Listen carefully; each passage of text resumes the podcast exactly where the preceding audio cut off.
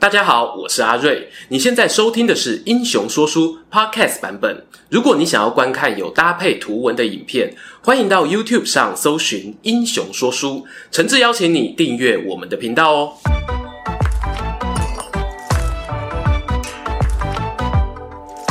Hello，英雄说书的观众朋友，你们好，我是说书人阿瑞，替大家带来精彩的英雄故事。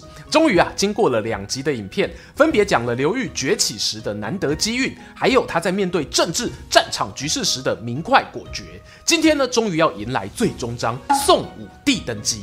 他不愧啊，是会被拿来跟曹孟德相提并论的男人、啊。上一回的故事我们说到，刘裕北伐南燕，打下山东，正准备要乘胜追击，一记右勾拳撂倒后秦的同时，却收到朝廷班师回朝的命令。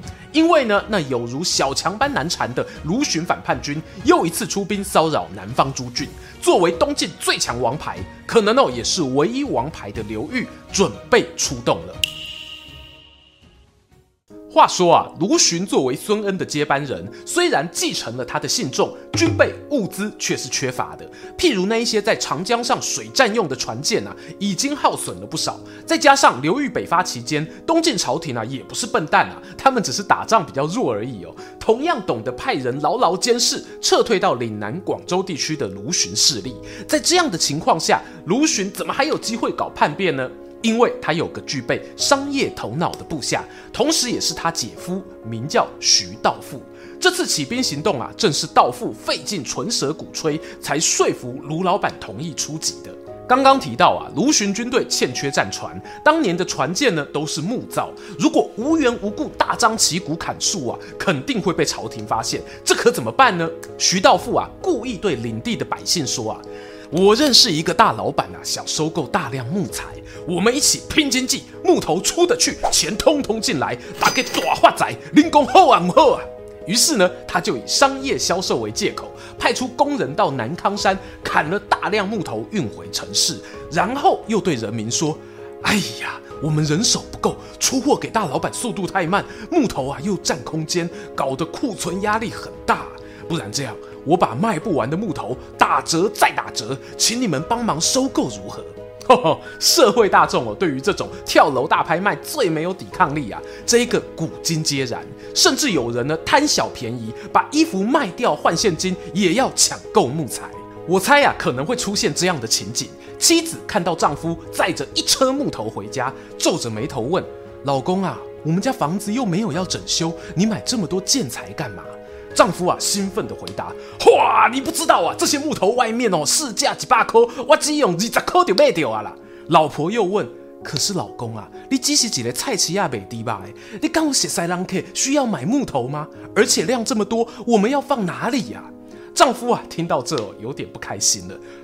查某人是肉送，这物件好是卖掉赚掉，我蹲在厝里面吃酒堂嘛送啦。其实呢，老婆大人啊，顾虑是对的。广东岭南山高水急，原本船运就不方便，市井小民啊，突然多出一堆木头，根本不可能卖得掉。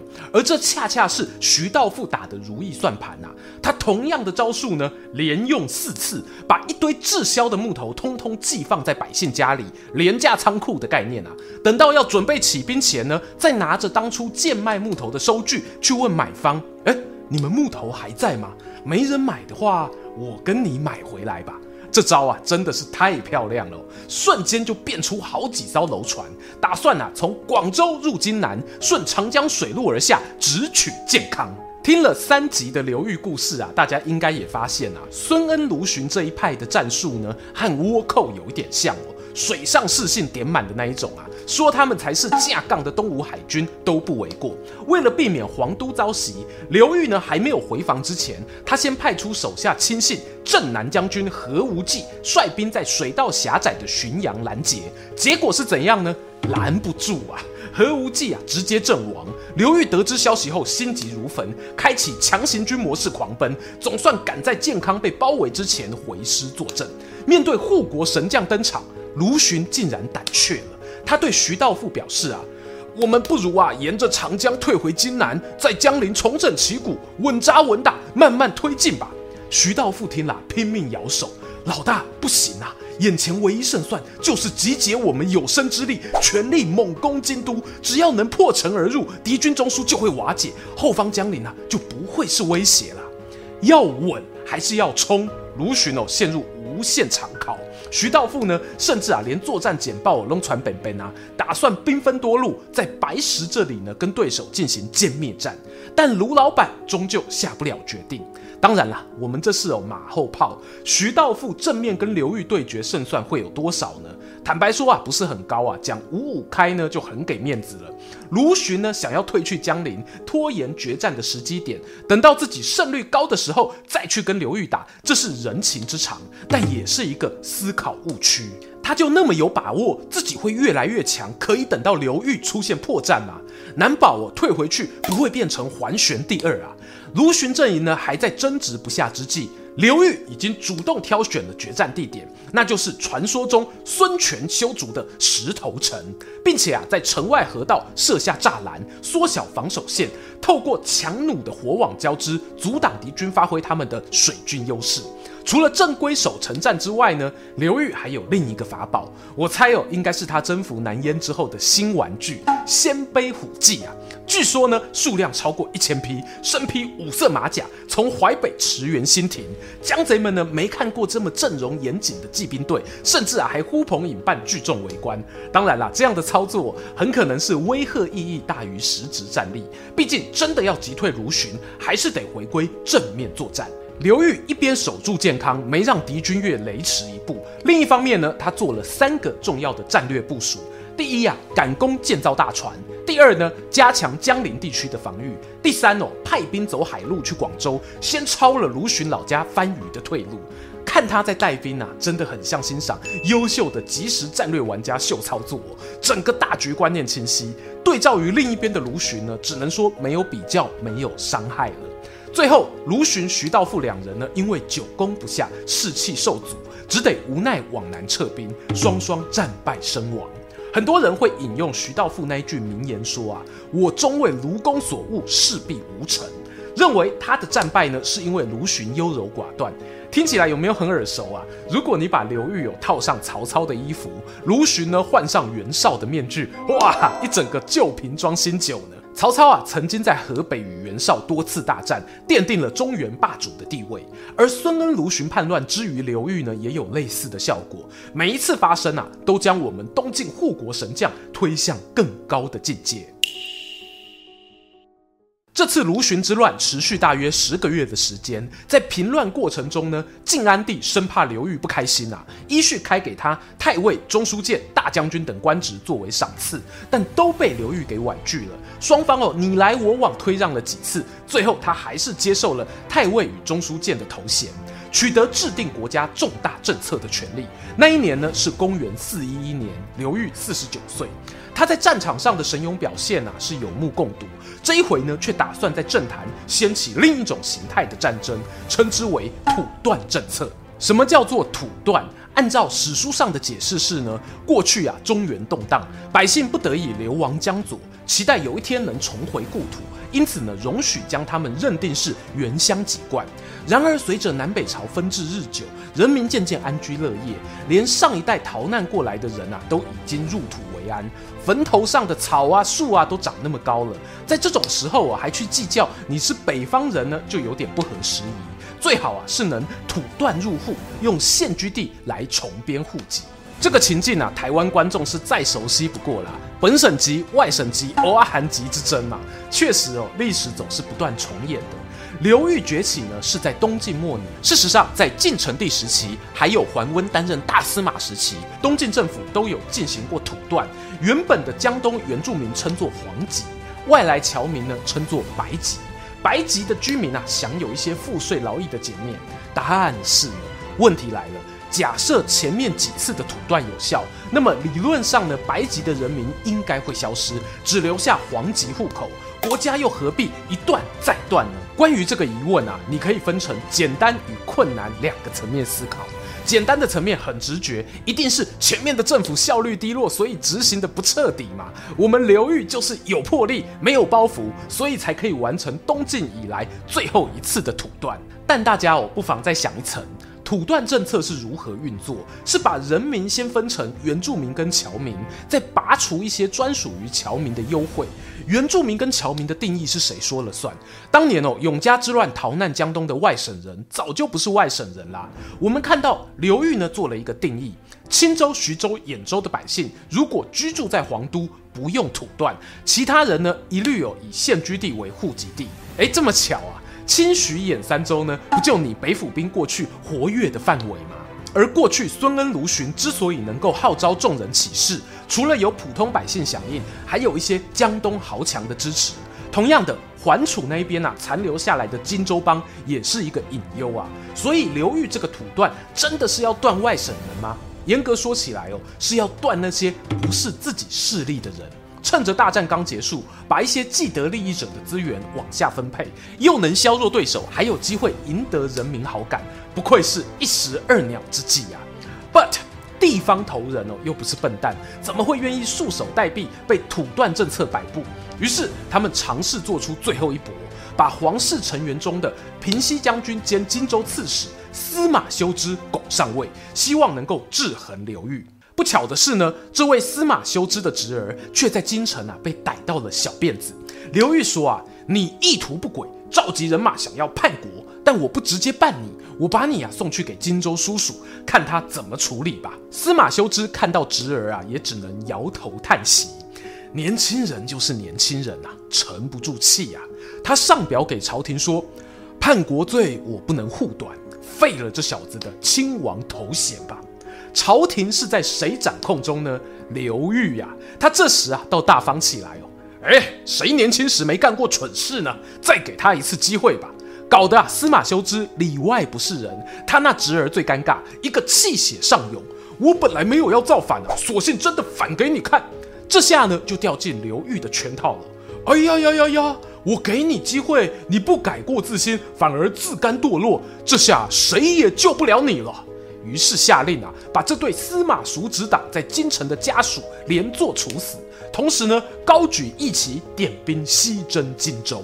事情啊演变至此，司马修之呢知道要玩权谋是玩输刘裕了，打仗又打不过，只好走一步算一步。他写了封公开信上表朝廷，表明啊自己做好牺牲的准备。虽然呢是以卵击石，但如果能够为国家除去刘裕这奸贼，那也无怨无悔。刘裕呢，打文宣战不落人后，同样发了封公告给荆州军民百姓，上头写道：“哦，我要对付的只有司马修之等人，与其他军官部署无关。只要你放下兵器，我保证既往不咎，官复原职。”看起来很大气，对吧？不过啊，司马修之的仁德魅力出乎意料的高哦。譬如他的参军韩延之呢，就一口回绝了刘裕的劝降，还回了一副开满嘲讽的信，写道。刘裕心底在想什么？海内之外的人通通知道。假如我真的不幸遇害，了不起啊，就是与张宏在地底相见，没什么好说的。看得出来哦，这位参军应该是三国迷了，把司马昭之心，路人皆知，加码变成刘其奴之心，海内皆知。文章最后呢，还掉一个书袋，说死后要去拜访张宏。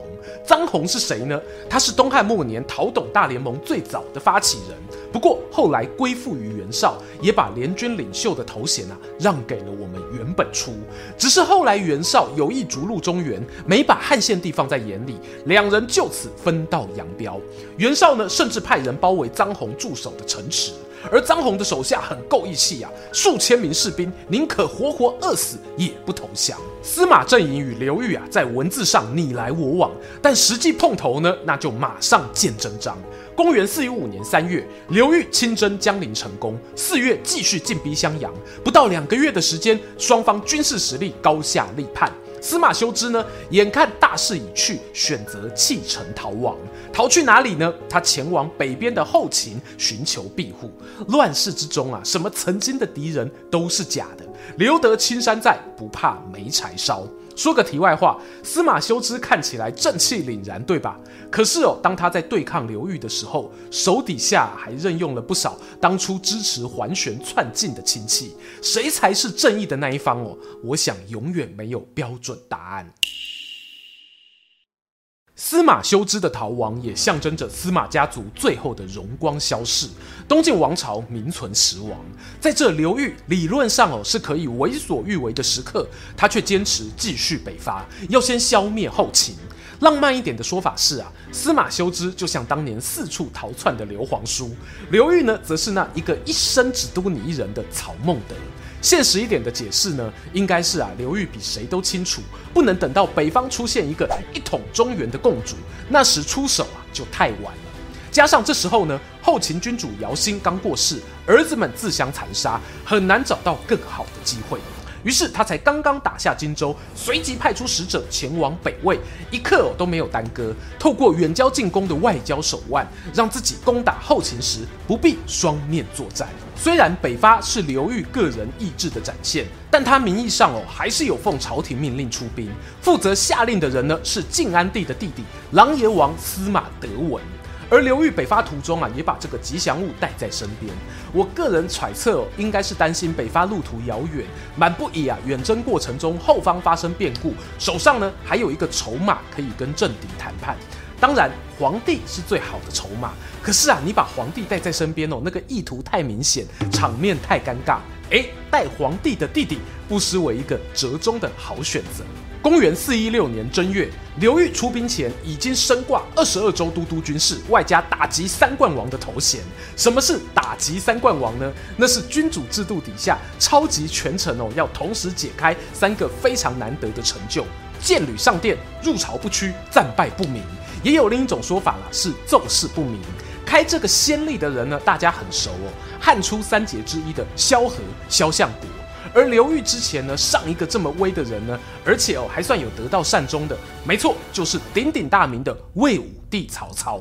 关于打击三冠王的深入讨论啊，刚好上星期我在副频道和阿钱的直播有聊到，有兴趣的朋友呢，可以当做补充资料，或者到 Podcast 搜寻“穿越时空巴士”听更多的冷笑话。我把镜头呢转回刘裕这一边，他在四一六年九月呢率领大军来到彭城，接着就厉害喽，他兵分两路，派冠军将军谭道济、龙骧将军王镇恶分别攻打许昌与洛阳。这一手啊，我认为有个值得关注的看点，大家注意哦，刘裕此时哦已经不像打孙恩或南燕那样御驾亲征喽，他在征战沙场的过程中呢，也培养出第二代的子弟兵，有志成为高阶经理人的朋友啊，千万要借鉴哦。而这个谭道济在后来刘宋建立初期，也是对抗北方很重要的将领，堪称哦刘裕留给后人的礼物。只可惜呢，道济啊最后含冤身死。这段故事呢，我们之后也会再拍影片聊。话说啊，北伐的两路军队啊，要打许昌，先过淮南，前进洛阳必经兖州。淮南是后秦的领土，兖州呢则会触动北魏边防的敏感神经。谭道济负责的南路许昌线很顺利啊，不过北路洛阳呢就遇到意外。原本说好不干涉的北魏君主拓跋嗣，突然一个心血来潮出兵争夺兖州，让王正鄂那一条线进度落后。幸好谭道济那一边啊，打完许昌，直接一个大回旋挺进，顺便把洛阳也收了，完成刘裕刘老板的第一阶段目标。反观后秦那边就痛苦了。其实啊，他们原本有从长安派出援军，只可惜还没有走到洛阳，就听到城池陷落的消息。紧接着，姚家人一阵往内互打，后秦皇帝姚泓的弟弟跟堂弟发起一波对哥哥皇位的挑战。这场内乱最后虽然没有推翻后秦政权，但长达数个月的时间却给了东晋北伐军绝佳的休整良机。刘裕打下洛阳之后啊，还有不少事要忙。一方面，他获得朝廷封为宋国公；另一方面呢，他计划安排自己的三儿子刘义隆，也就是后来的宋文帝镇守洛阳。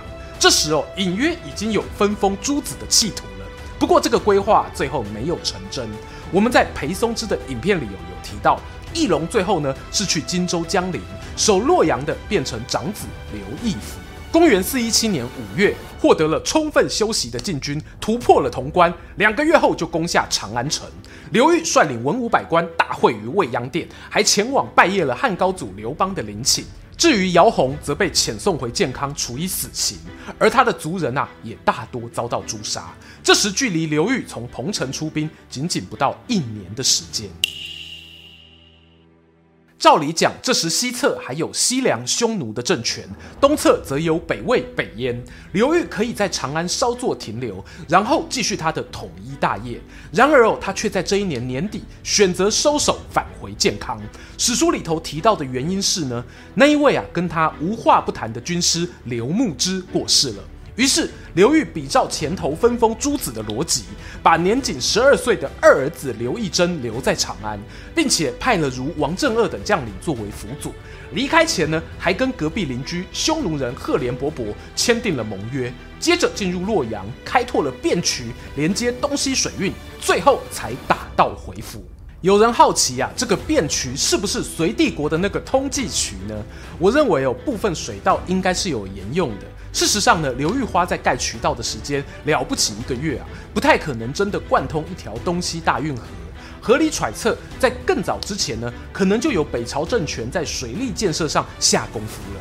刘裕跟随军队逐步后撤，四一八年正月，来到他们这一趟北伐的起点彭城，却收到西方长安传来紧急军情。原本说好啊要和平相处的赫连勃勃，眼看刘裕离开，留下一个小鬼当家防守长安，哪还跟你客气啊？立刻对长安展开各种文攻武吓。更麻烦的是呢，原本爸爸留给儿子义珍的那一些文臣武将，对于战神刘裕那是心服口服啊。对于战神的儿子嘛，恐怕哦就有点心口不一了。大家对于迎战匈奴的意见非常不统一，彼此又展开内斗，终于啊导致长安沦陷。赫连勃勃占领长安称帝，成为夏国的开国君主。虽然刘裕百忙中呢有把儿子给救了回来，但失去长安还有战将阵亡啊，对他来说是难以弥补的损失。这时呢，必须要用雷霆手段来镇住国内的潜在反动势力了。于是呢，刘裕脚踩油门，疯狂追赶进度。长安沦陷时，他仍在彭城受封酒席，同时还派人谋害了晋安帝，改立吉祥物琅琊王司马德文为晋恭帝。公元四二零年，他就从晋恭帝手上透过禅让取得了皇位，改国号为宋，是为宋武帝，也开启南朝宋齐梁陈的序曲。然而，刘裕在称帝后两年，自己啊也因病重过世。虽然他比起我们崇拜的魏武帝曹操，提早完成在生前就称帝的梦想，但这个梦想的代价十分巨大，他也背负了东晋最后两位皇帝的人命。过去呢，刘裕在北伐过程中固然免不了啊有些杀戮血腥，多少还可以拿战争无情来解释。可是晋安帝与后来晋恭帝的死亡呢，确实是有机会可以避免的。有些朋友我就会感叹，日后南朝的许多末代皇帝都有悲剧下场。包括刘宋在内哦，是否该说是刘裕自己开了恶例之先呢？终于啊，又来到结论时间。刘裕生命最后五年的经历呢，只能说啊，用高潮迭起来形容。一方面完成了前无古人的北伐洛阳、长安壮举，另一方面呢，却也面临是否判断失准的质疑。譬如他当时如果继续镇守长安，有没有机会延续战果，或者避免后来内斗的发生？关于这个问题呢，我们不妨啊回到东晋这个帝国的组织来看。他们有一句俗话叫做“王与马，共天下”，指的呢是琅琊王家与司马家主导了东晋初年很长一段时间哦。王家呢就是典型的世家大族，当这些家族还存在的时候，基本上社会阶级是不容易流动的。无巧不巧，孙恩、卢循、桓玄起兵造反，这一些发生在东晋本土的内战事件，破坏了士族的庄园经济，让他们的人才接班出现断层。譬如我们提到谢安的儿子也在孙恩之乱中战死。